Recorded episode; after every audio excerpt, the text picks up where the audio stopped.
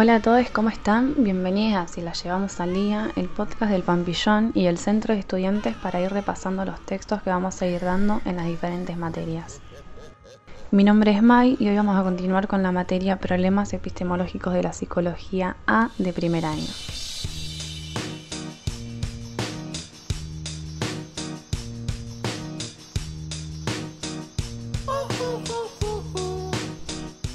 Hoy vamos a arrancar con un texto de Freud que se llama La dimensión inconsciente de la vida anímica, una revolución en las ideas psicológicas. Bien, la primera parte del texto habla sobre el aparato psíquico. Freud nos dice que el psicoanálisis establece una premisa fundamental. De lo que llamamos psique, vida anímica, no son consabidos dos términos, el órgano corporal, el sistema nervioso, y nuestros actos de conciencia pero no nos es consabido lo que se halla en medio. Un supuesto del psicoanálisis es que la vida anímica es similar a un telescopio o un microscopio. Es la función de un aparato al que atribuimos un extenso en el espacio y estar compuestos por varias piezas. Llamamos ello a la más antigua de las provincias o instancias psíquicas. Acá se encuentra todo lo heredado, todo lo que viene eh, con el nacimiento, lo establecido constitucionalmente, en especial las pulsiones que provienen de la organización corporal, que acá encuentran una expresión psíquica. Encontramos entre el ello y el mundo exterior otra instancia psíquica llamada yo.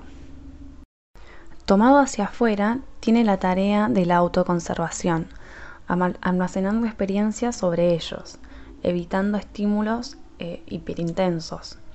Y hacia adentro regula las pulsiones del ello. El yo es el que aspira siempre al placer.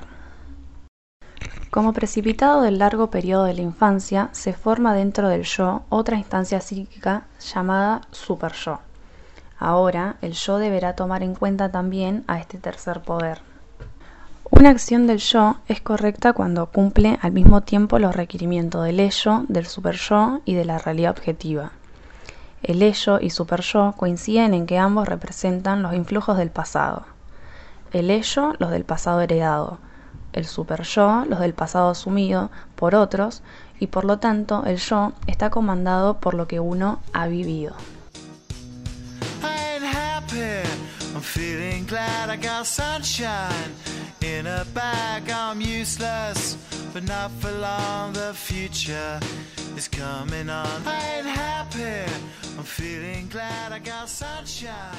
Bien, la segunda parte del texto sobre la doctrina de las pulsiones.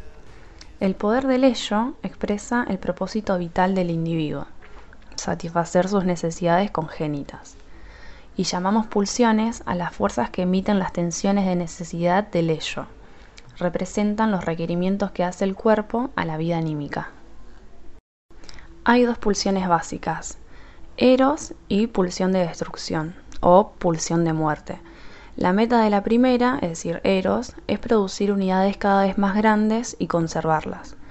La meta de la segunda es lo contrario, disolver nexos y destruir las cosas del mundo.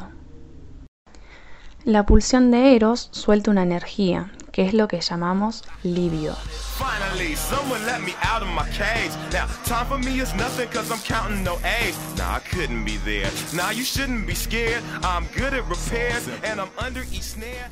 Bien, en la tercera parte del texto tenemos el desarrollo de la función sexual. El psicoanálisis contradijo todas las opiniones populares sobre la sexualidad. En primer lugar, que la vida sexual no comienza solo con la pubertad, sino que se inicia enseguida después del nacimiento. En segundo lugar, distinción entre sexual y genital. El primero es más intenso, incluye muchas más actividades que no tienen nada que ver con lo genital. Y en tercer lugar, la vida sexual incluye la función de ganancia de placer, función que posteriormente es puesta al servicio de la reproducción. Pero de todos modos, en este capítulo nos interesa eh, la primera tesis, digamos, la vida sexual infantil, que se compone de tres fases. En la primera fase, la zona erógena es la boca. Toda actividad anímica se resume en procurar satisfacción a la necesidad de esa zona únicamente.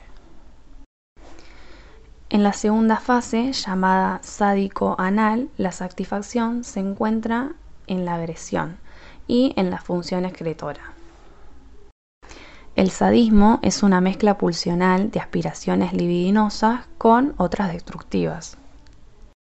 La tercera fase es llamada fálica. Esta se asemeja a la plasmación última de la vida sexual.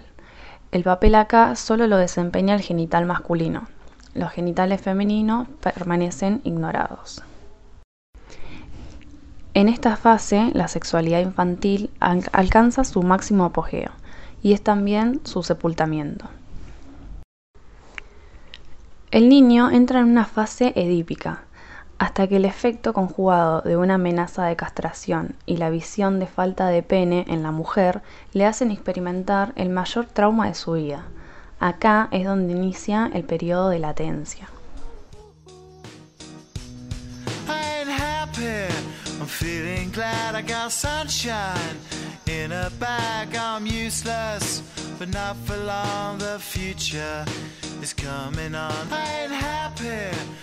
Bueno, y tenemos la cuarta y última parte del texto que habla sobre las cualidades psíquicas.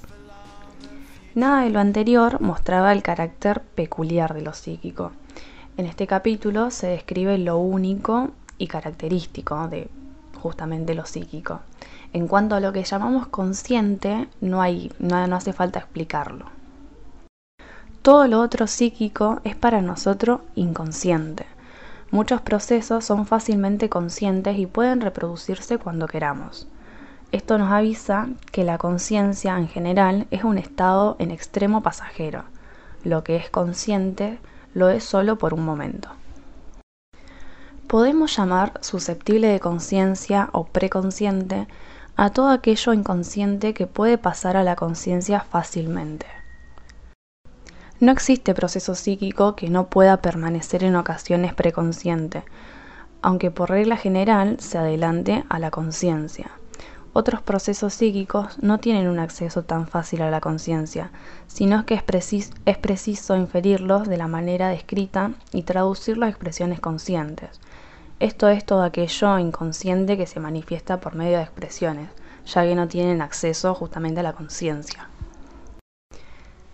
Estos procesos tienen el nombre de lo inconsciente genuino. Así, Freud atribuye a los procesos psíquicos tres cualidades, conscientes, inconscientes y por último preconscientes. Bueno, y hasta acá llegamos con este texto de Freud. Nos vemos en el próximo episodio.